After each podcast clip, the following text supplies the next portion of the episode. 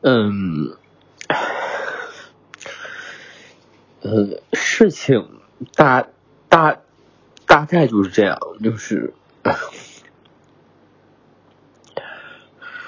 呃，因为他说他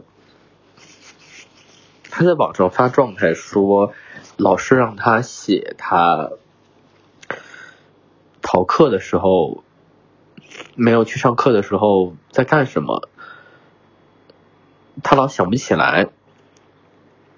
于是他就会查一个他在用的一个应用，啊，一个小程序叫今天怎么样，他会在里面每天记录自己今天的状态好不好什么的。他不是为了要回答老师说我为什么去逃课才用这个程序，他就是一个习惯。我开始把这个。程序继承了什么？我继承了什么呀？继承了什么呀？呃，我继承了今天怎么样？我刚才是不是说的时候今天怎么样？然后那个程序其实叫今天可以吗？那个小小程序，我我搜今天怎么样，在网上都搜不着，在那个 A P Store 都搜不着，然后。他就把那个小程序发给了我，是一个设设计很可爱的小程序，然后他已经写了六百多条，就他已经坚持用了两年左右的时间。呃，后来我把那个程序点开的时候呢，我就看到了它有一个界面，然后它有一个登录界面，然后那个界面里呢，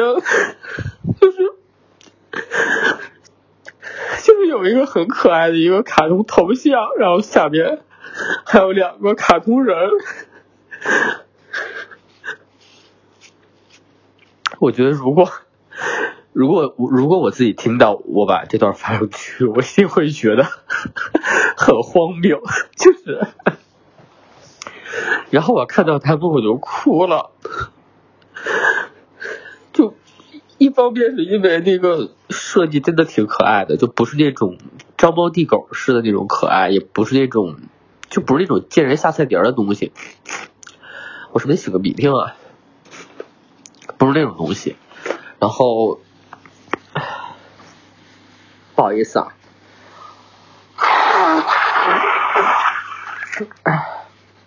哎呀我天呐。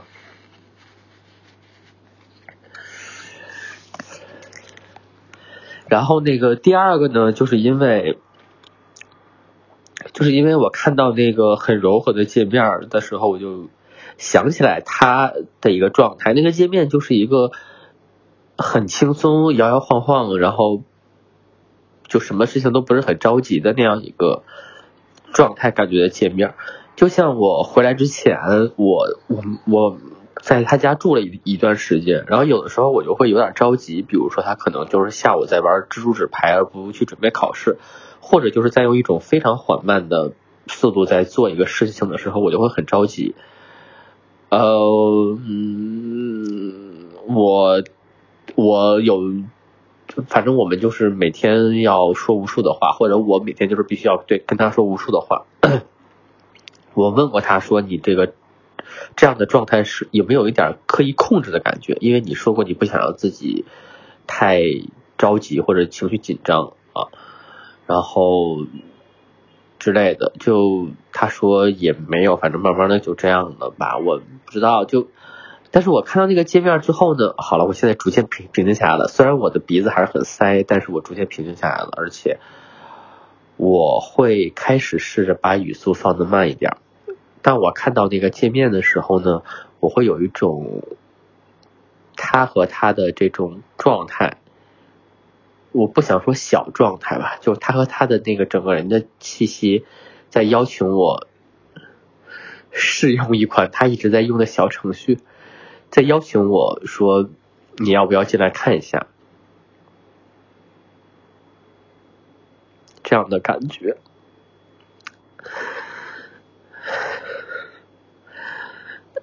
我我一方面觉得我们很了解彼此，就不是了解，了解可能是要花时间那种。我一方面就是觉得我们很很懂彼此，但是另外一方面他也说他他很警觉这样的想法，就是当一个人说我很懂你的时候，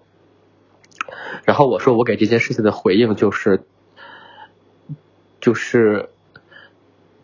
就是就是我我懂到什么程度，就是这个事情能给我一个信心，让我把我懂，我觉得我懂你这个事儿说出来，就这个懂就是能到这么强的程度，嗯。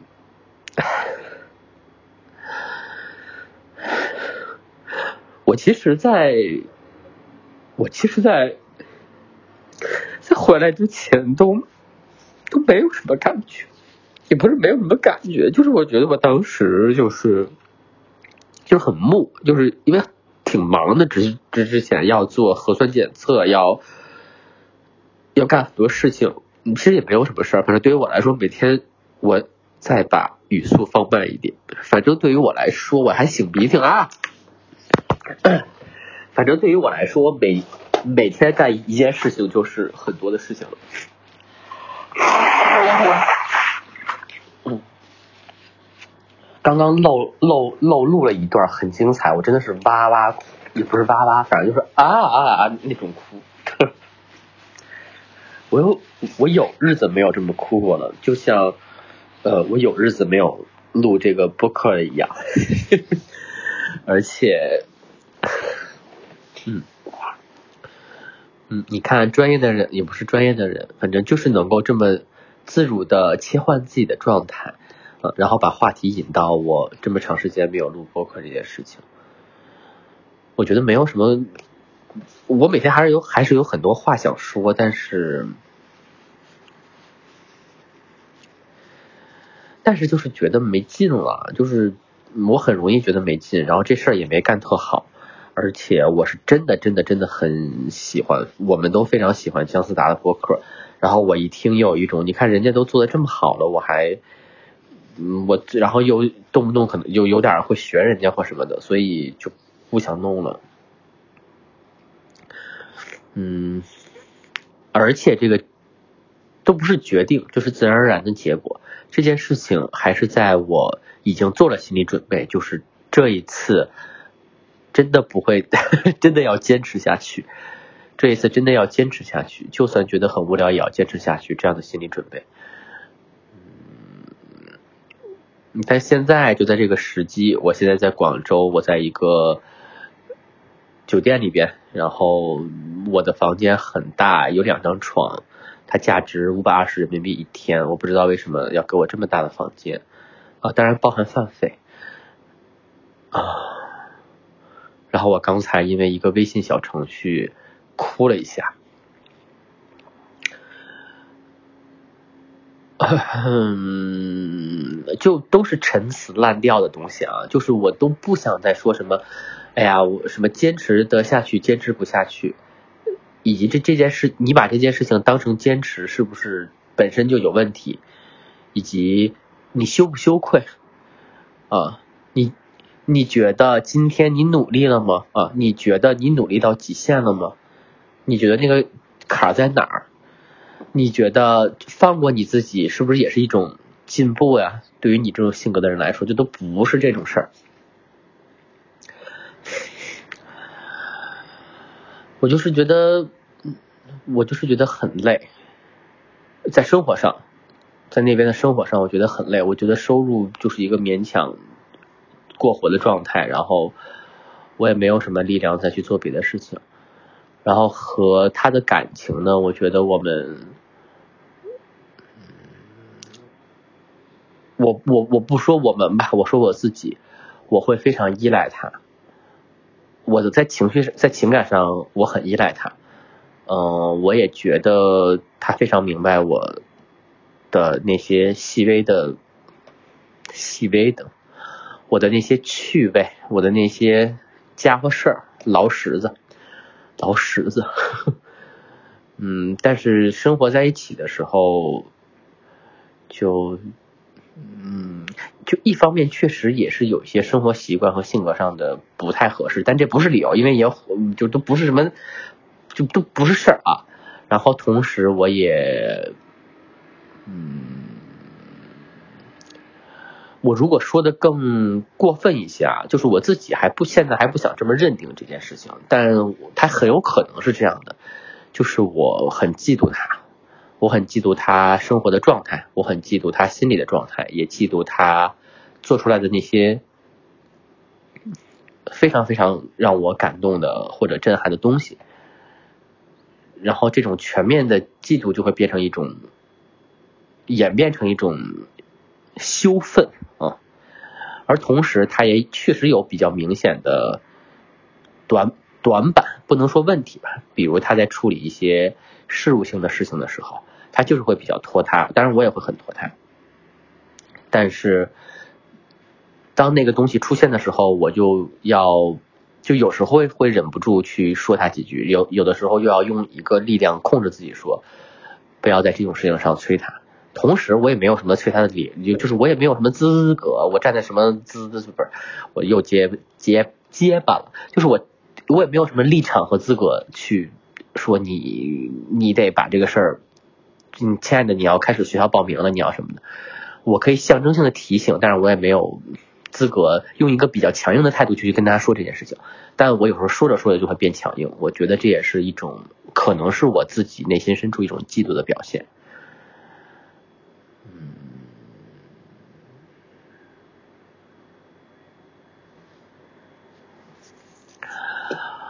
我最后的一天，我去不是最后一天，倒数第二天我去取了。哇，我是不是要插着那个充电线呀？我的手机也快要完了。自从我决定要回来之后，我的各种就是什么手机、什么那种笔记本电脑就开始出各种各样的问题。哎呀，怎么？天呐，我想说什么来着？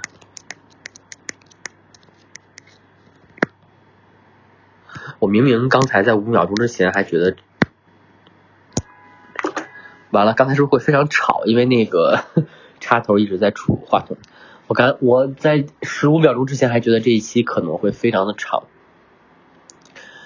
然后我们就在逛，然后看到一双很很好看的鞋，我就就买了一双皮鞋，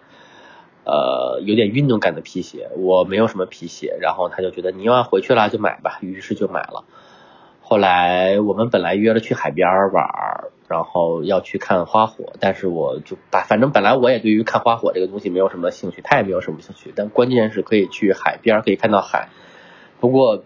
因为他上午上课，然后时间安排都不是特别顺，同时我也很懒。本来我们定的是在我回日本的前一天去海边，但是那天又嗯又觉得很累，然后又下雨，各种各样的，反正就是最后我们没有看成海。我们吃了好吃的东西。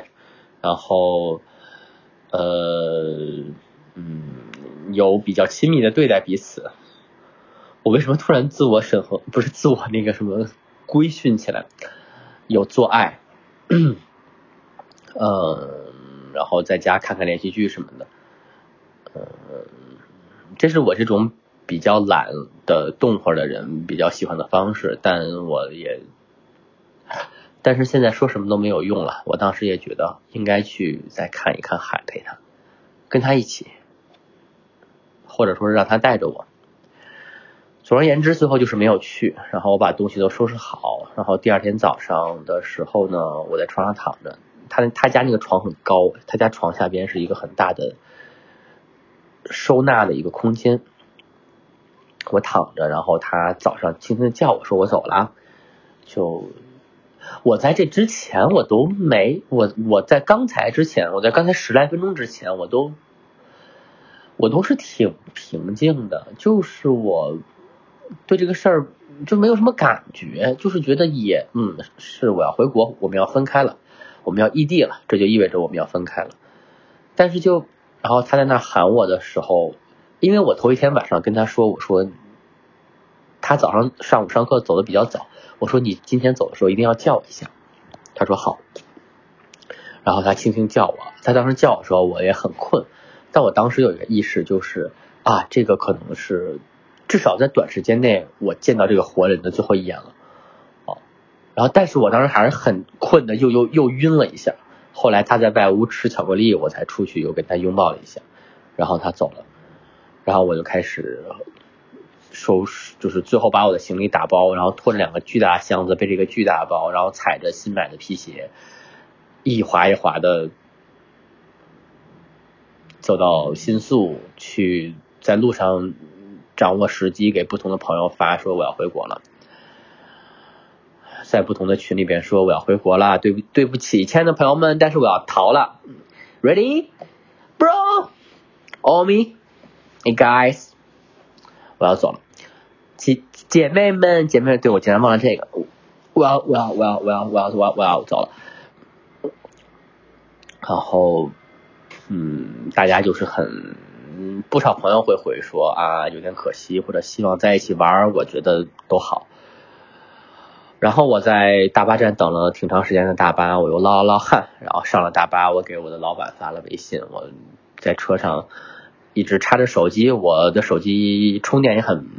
有问题，然后电池也有问题了，但是我现在没有钱，我也不想在日本花更多的钱换它。我在车上战战兢兢的看着手机充着电，然后听着歌，后来到了机场，然后就是例行安检那一堆东西，我都没有什么。感觉我就是觉得有点热，然后因为我穿的衣服有点多，我又拖着两个大箱子。后来我第一个感觉有点不太。嗯，就是心里有点别扭，是我坐到飞机的那个，我选的是靠窗的位置，因为像我们这种爱自由的女孩子、男孩子们，就是会喜欢，就是靠窗啊，就是要然后要拍照什么的啊。对，我还拿了我的那个 C 胶卷的照相机，我也带过去了。我在头一天还跟他说，嗯最后这卷胶卷你要帮我充了，我还放在他家。反正我给他安排了好多活，我还买了一个毯子在他家，还没有寄来。我可真是个烂男人。然后就是在那个场边的时候，在那个飞机准备要起飞，他在那个跑道屏上在跑，然后当然天空就也是那种天空血红色，星星灰银色，没有，就是有点。淡淡的蓝和淡淡的紫，然后互相晕染着，晕染着，就那样的一个，就是非常俗套的一个场景之下，然后我看到了，呃，非常只做表面功夫的，就非常爱做表面功夫的日本人，当然他们很辛苦，然后在机场工作的日本乘务人员，然后在飞机。在载着我的飞机缓慢移动的时候，我透过那个窗口看着这一切俗套的场景的时候，他们用更俗套的方式在对我，在对整个飞机，或者是就像什么警察掏出手枪，或者是呃什么那个程序员打开电脑摁开开关一样，在对这个飞机挥手告别。然后我竟然当时也哭了。稍微哭了一下下，我拿出我的呃在超市买的手绢然后那个手绢还是之前那个我说我要买个小毛巾，结果小孙拉着我直接进了旁边的 Family Mart，说哎你看这有什么设计师同款毛巾，我我觉得我现在能说出很多的事情。呃，也不是，就是就是就是，它可以从任何一个点蔓延出很多事情来。然后他们就在下面挥手，就就是那个，如果我下次，如果我之后顺利入职了，我在现在在应征一个工作，然后我看到我的同事摁开他的电脑屏幕开关的时候，我没有哭的话，那就意味着我是一个做作的人，或者我被。我被这一切俗套的东西所感染了，嗯，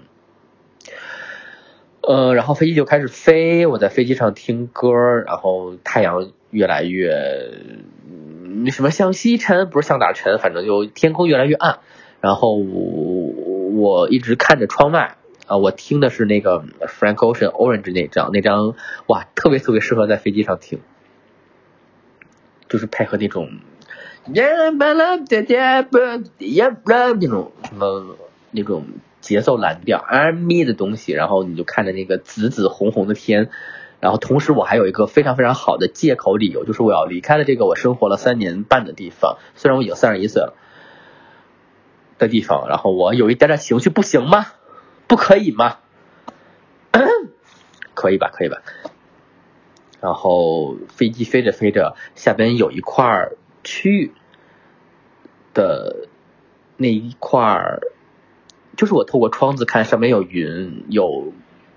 被晕染的乱七八糟的天空，然后下边有一块小小的陆地，慢慢进入到这个窗子中，然后这个陆地的样子是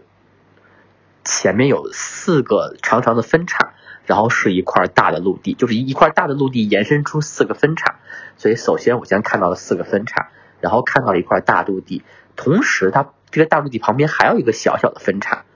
然后它们在最后慢慢的汇聚到了一起，呃，像一个手托着这个云彩一样，然后出现在了我的这个飞机的这个视窗里面。然后我就赶紧掏出我的呃 Contax T 三胶片相机（括弧权志龙同款），嗯，然后残存的理智还让我记得关掉了闪光灯，因为它打开的时候默认是自动开闪光灯，然后摁下了几张照片。后来我就落地了，然后我那个。就是，这是我这种北方汉子，我是北方人啊。这种北方汉子第一次来到这么难的南方城市，来广州，这是我人生中第一次来。当然，我充满期待，因为我选择广州的原因，不光是因为广州的飞机票比较便宜，当然同时还也有一个原因，就是我一直听闻广州的嗯料理，嗯广式茶点非常好吃，所以就是作为一个。嗯，就是我怎么能错过呢？是吧？对，对，然后我就选择了在这儿。后来就，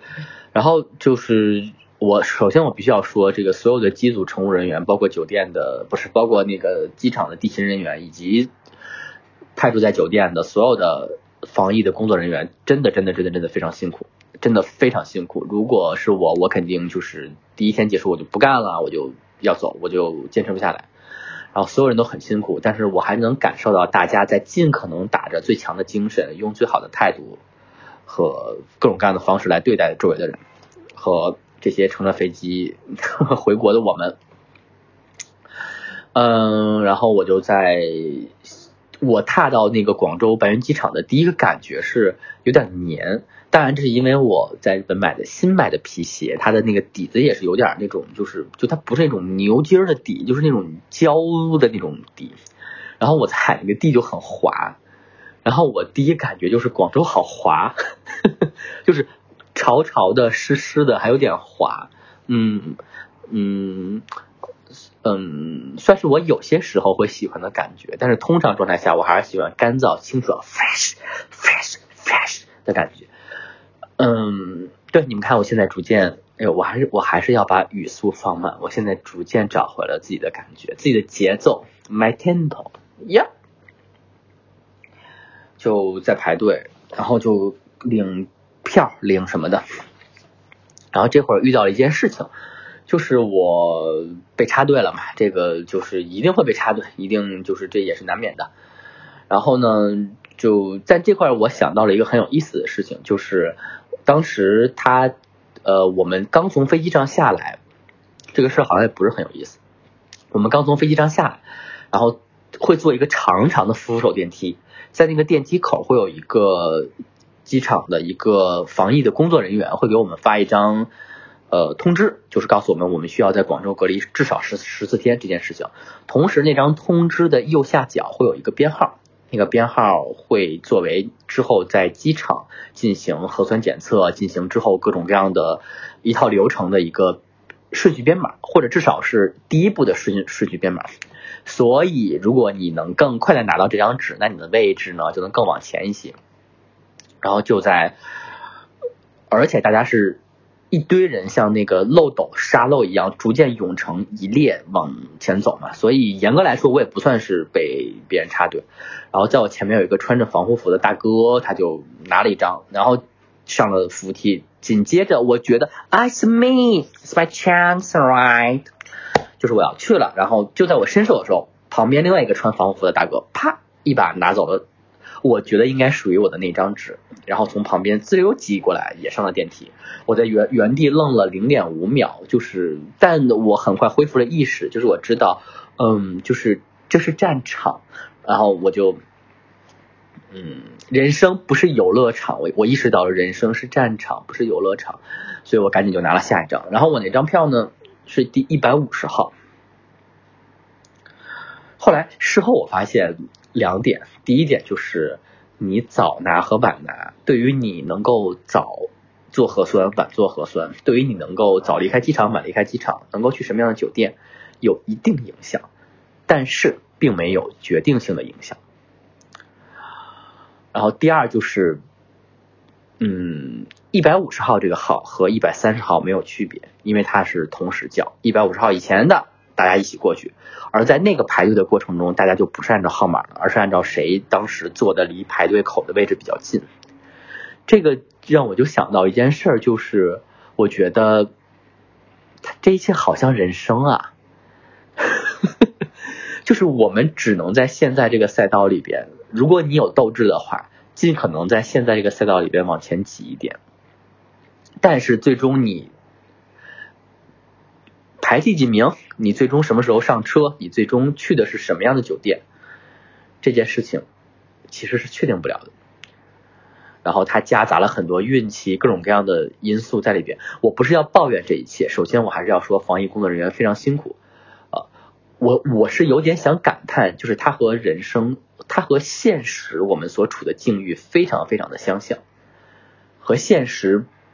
不是说只在国内，就是我我们。哎，我们来把镜头拉远，对准我的整个人生，它就是这样一个感觉。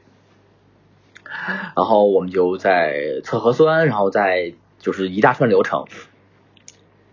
就很累，很很累，就因为大家要保持这个防感染的距离，然后就就是当时就。反正就这这段记忆已经不太清楚了，我印象中就是很滑，我有几次差点滑倒，然后我强忍着，就是不想让我新买的鞋，然后同时我的裤子也有一点点贵，我我就不想咋的，就我不想搞砸这一切啊。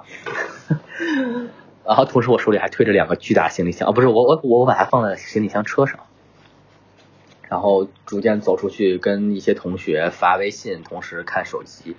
怕手机没有电。后来呢，我就终于终于排到了我，我上到了那个大巴车，然后大巴车上呢开了冷风，呃，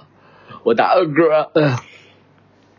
晚上喝了一杯杨枝甘露，我觉得还好，也也就嗯，可能我过了，可能我已经过了要喝甜食那种年纪了吧。然后上了车，他开冷风。Right，就是看，当然开冷风也很好，因为上海当时二十多度，大家是为了我们考虑。然后，但是我上车之后就有一种，就是十二月，就是我来到了一个十二月开冷风的地方，就是反正我这种北方人就是有这种固有印象，就说哇，Oh my God，就是我竟然来到了一个地方，十二月份会开冷风。但是现在我的房间里也开冷风。因为虽然我也喜欢湿湿黏黏的，有我也有喜欢湿湿黏黏的时刻，但是大多数大多数时候我希望它 fresh fresh。这算是一个什么 call call call back 吗？我该不会要进入那个圈子了吧？嗯，然后就在车上等等，我我们车上加上司机，呃，不算司机和两个防疫的工作人员，还有。十多不到二十个乘客吧，然后我们先拉到了一个酒店，呃，我说实话，这个酒店就是让我有一点点，让我有一点点小小的想法和震撼，就是这个你感觉这个酒店像是把那种就是那种公园里边的一些游乐设施会有的那种什么假山或者石头的布景，就不是真的石头，它是中空的，它是被一个塑料壳包起来的那种石头的那么一个东西。镶在了这个酒店大门的墙上还是什么地方？它就是一个带着这样感觉的酒店，就是我又忘了那个男的叫什么了，有一个男博主，他会拍很多可能在稍微就是不是那么繁华的城市，或者那些城市周边会有一些比较有特色、比较奇怪的那种建筑，他就像是会在那种节目中会出现的那种建筑一样。然后同时它有一点点斑驳破旧。如果是白天，如果是我自己来，我会比较想在那儿拍照。但是如果你要让我在那样的这样的呈现的酒店里住二十一天，我会对自己的精神状况有一点点小小的担心。当然，我知道这一切都是我自己的问题。哦，然后到了那酒店之后呢，大家就开始收拾包了。然后收收收收收拾完包之后呢，就那个防疫人员上来说，这家这家酒店只能下十个人。不能所有人都下，大家就啊说那不如就先下前面的人吧，然后前面的人就下去了，然后到这儿也在印证我那种想法，就是首先你不知道你会去什么酒店，其次拉到了一个地方，你是不是在这儿下也不知道。我还是那个话，就是我不是在抱怨什么，我我只是觉得他和每一个人，或者说和我自己感受当中的人生的状态非常非常像，人生的状态。我先擦一下我的那个什么，就是我现在是那个小便完了之后也会擦一下那种人。我一直是这样的，对，学生时代不是。我记得之前还有一期看《康熙来了》，说汉呃陈陈汉典，汉典也是就是小便完了会擦一下那种。然后小 S 和康永都很震惊，说啊你竟然会擦。然后那一期节目中还有一个女嘉宾提到了说，她让她的小朋友擦是男孩。然后，但是她老公听到之后就严厉制止她，说她这样在学校会被别的男同学嘲笑的。嗯，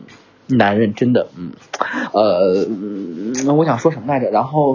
啊啊，说说到哪了？哇，有点凉，突然。呃，我嗯，就是然后，然后就又拉到第二个酒店。然后当时我就是已经精疲力尽，就是已经，我感觉那个车上所有人都没有了好脸，就是大家都。累到不行，我是八点二十落地的，然后经过这一连串的检查，拉到那个酒店的时候已经呃十二点多了，拉到第一个那个就是假山密布的有点 cut 的酒店的时候已经十二点多了。当然我还是要说，所有人都非常辛苦，防疫人员也非常辛苦。后来还要再拉到第二个酒店，然后第二个酒店呢，就是我现在在的这个 酒店，就环境设施很好。然后拉到这个酒店呢，过来大家就哦呜，然后开始背包什么的。后来果不其然又说啊，只能下来两个人，然后大家就啊，别别别，就这样。然后其中有一个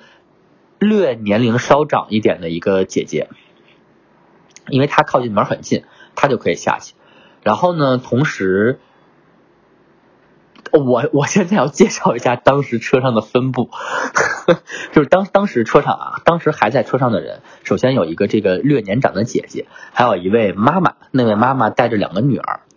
然后除去这两位之外呢，有三个女生，嗯，感觉应该是侄女，三个女生是一起的，同时还有另外三个男生是一起的，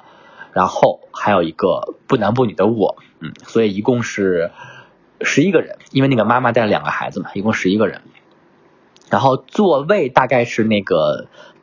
大姐姐，那个大姐姐坐在最靠门的位置，她后边是那三个女生，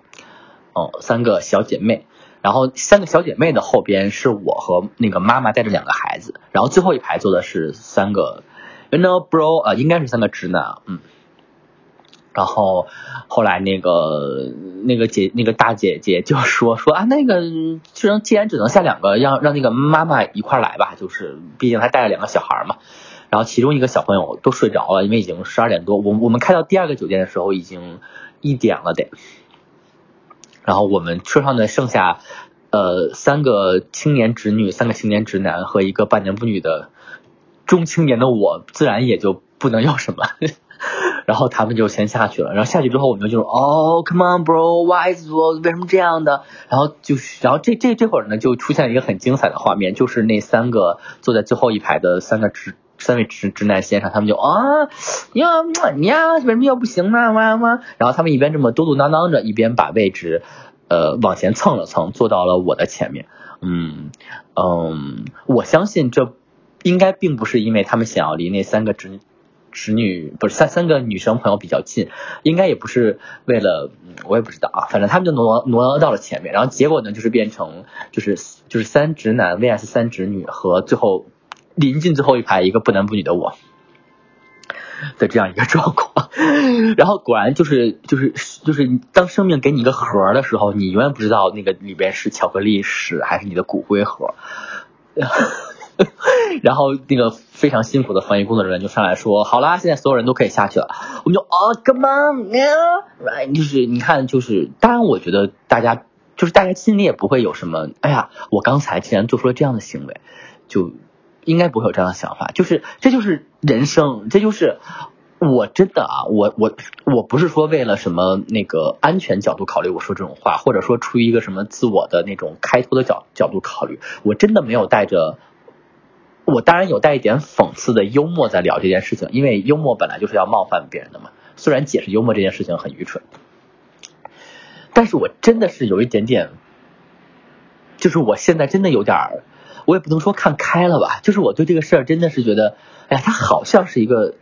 小沙盒一样，就是某种人生状态的一个小沙盒，就是大家在啊，那么前在这个浪潮之中摇摇晃晃的前前后后的，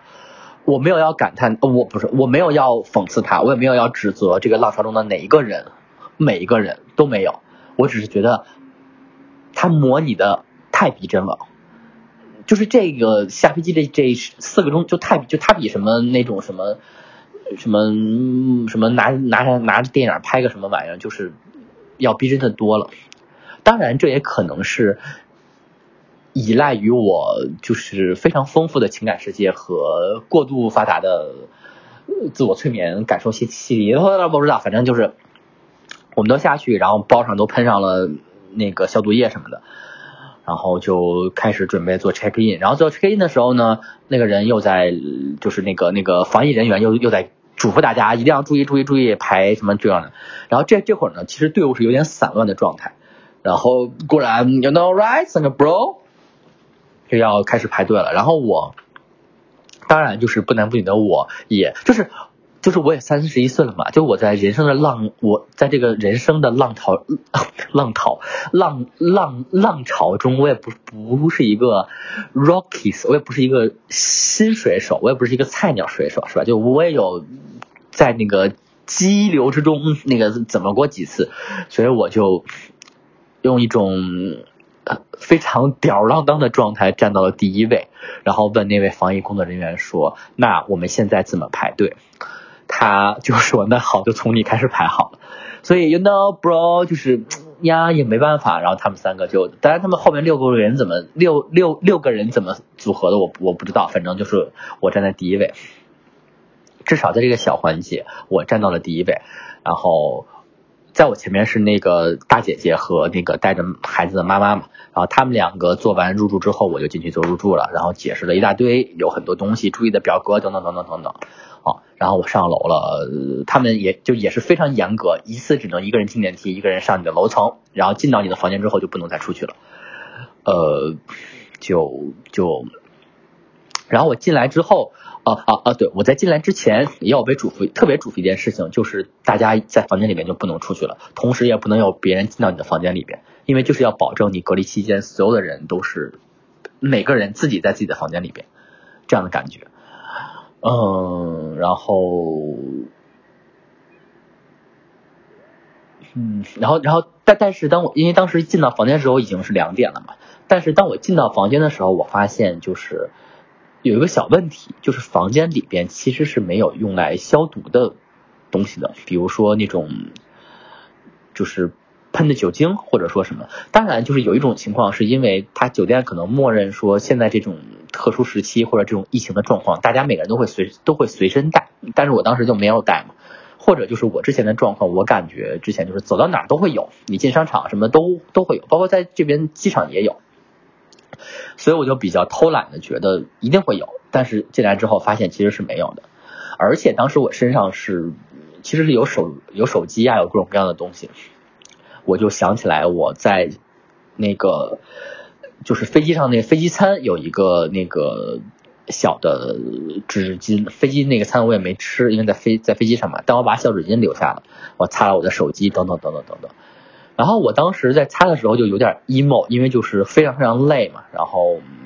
而而且我觉得我现在说那些，我在当下一定是有点烦的，就我觉得就是急什么呀，或者怎么就等等这么长时间呀，什么什么的。我我在当下一定没法很抽离的说，就是所有的人都很辛苦这样的话。所以我进来的时候就有点不太高兴。然后我就觉得，为什么这个消毒纸巾都消毒湿巾都没有？而且在办入住之前，这边的工作人员一直在强调说，这边的工作人员，我觉得这一期可能我录完之后大家都听不到、听不清我在说什么。工作人员一直在强调说，你们就是要在自己房间里，不能出去，疫情防疫角度考虑。我就会有一种，就是又没有消毒湿巾，那我的那个手机上或者包上万一要有什么，当然都消过毒，都喷过了，要有什么，就是就是要让我死在这个，不是，就是让我。困在这里的感觉吗？就是我是世界的弃儿了吗？就是很 emo，就是会有这样的感觉。当时，然后头还有点疼，后来就洗个澡，然后呢，当然也没有洗面奶，然后我也忘了买洗面奶。我我虽然长成这样，但我还是需要洗面奶。嗯，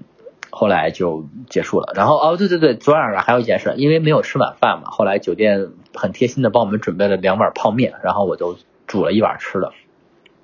结果这碗泡面就成为了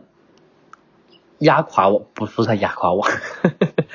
就影响我今天的，就是果然命命运的每一每一个什么都是有伏笔，有有那什么的。当然还是赖我自己。后来今天早上我起来收到早饭，吃完饭，然后填写了各种各样的单据，包括健康码的东西都各种各样东西都填好之后。我准备插上电脑，开始我一天的呃浪费时间的活动。然后就在我插上之后，砰一声，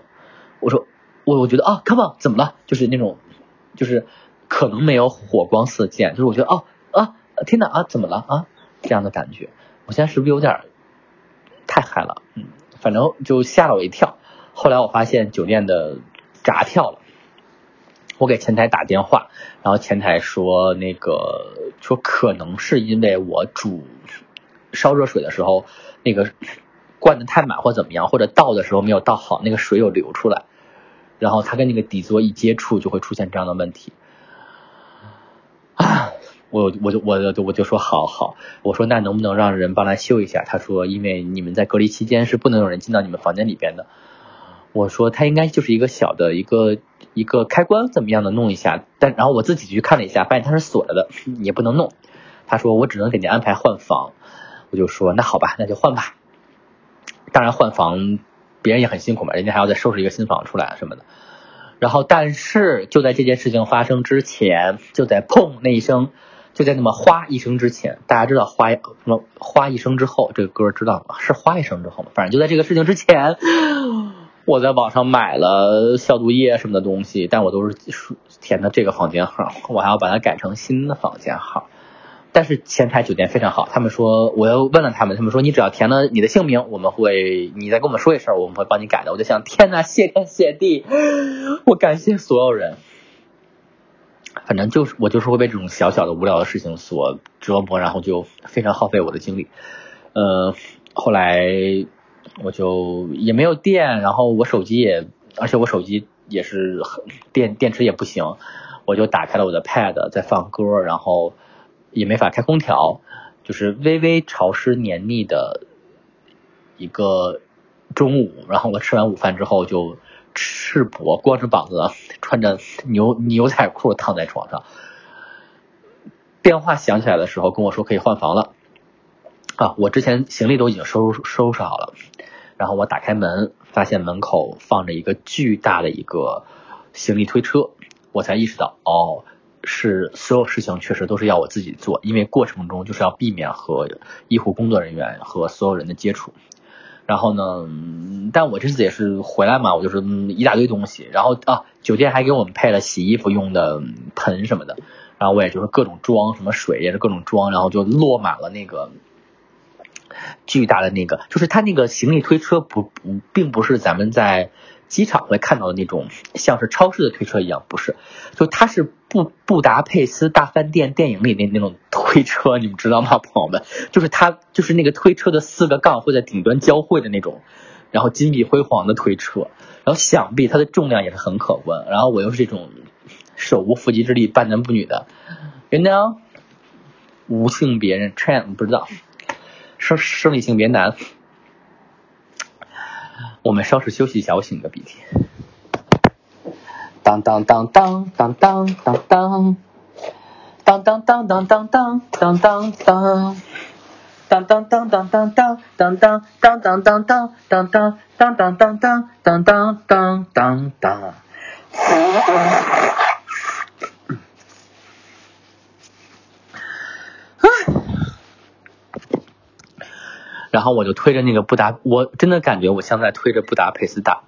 布达佩斯大饭店，然后那那个车上的行李就摇摇欲坠，而且我们。就是酒店的走廊，其实本来那个宽度推那个车是绰绰有余的，但是现在每个房间的门口一直都放了一个垃圾箱，用于扔垃圾，当然垃圾箱用于扔垃圾。二是旁边还会配一个桌子，他们每次配饭或者有一些单据都会，就是一些甜的材料都会放那个桌子上，所以这个酒店的走廊就一下变窄了。然后酒店的也是铺着那个地毯，我就是我又懒得穿袜子，我就是光脚踩着我新买的。皮鞋，然后就踩在那个软软的地毯上，然后推着这个布达佩斯大饭店，然后非常非常缓慢的走，而且走廊里一个人都没有。然后我中间有紧张两下，一个是从这种就是两边都是房间的走廊走到那个电梯间，中间其实是有一点点像小台，其实也不是台阶。也不是台阶儿，我还是说这个发音了，也不是台阶儿，就是那个电梯间是没有铺地毯的，但地毯很厚，所以它有一个小小的一个梯度，然后就咣咣两两声，哇，我吓一吓一跳，我心想这要是周了，我就而而且就是酒店的那个就是就是那个走廊都是有监控的嘛，然后我就这要是周了，就是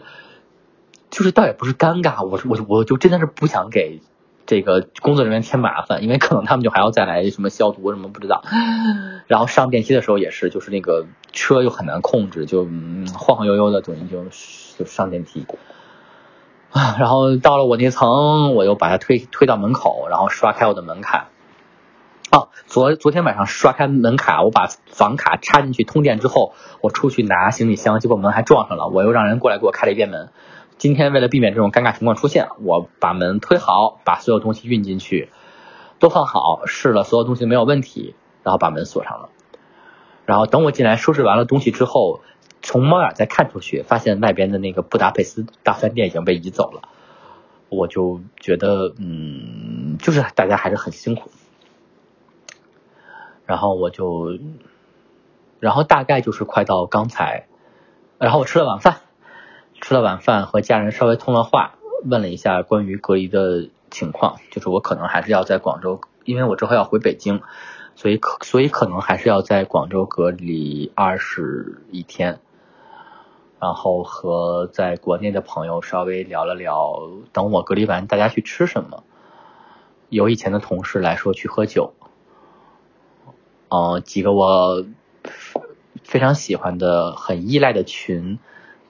有在发出几条吵吵闹闹的，很有意思的，给我带来很大抚慰的对话，然后，然后，然后我我就，嗯，然后当然我也和那个，我也我我也和他连了语音，然后就在那个几个对话框来回乱弹的时候。我看到了广州十二月十六日，今天有一例新增的病例，然后同时我也很依赖的他给我发了那个今天怎么样的小程序，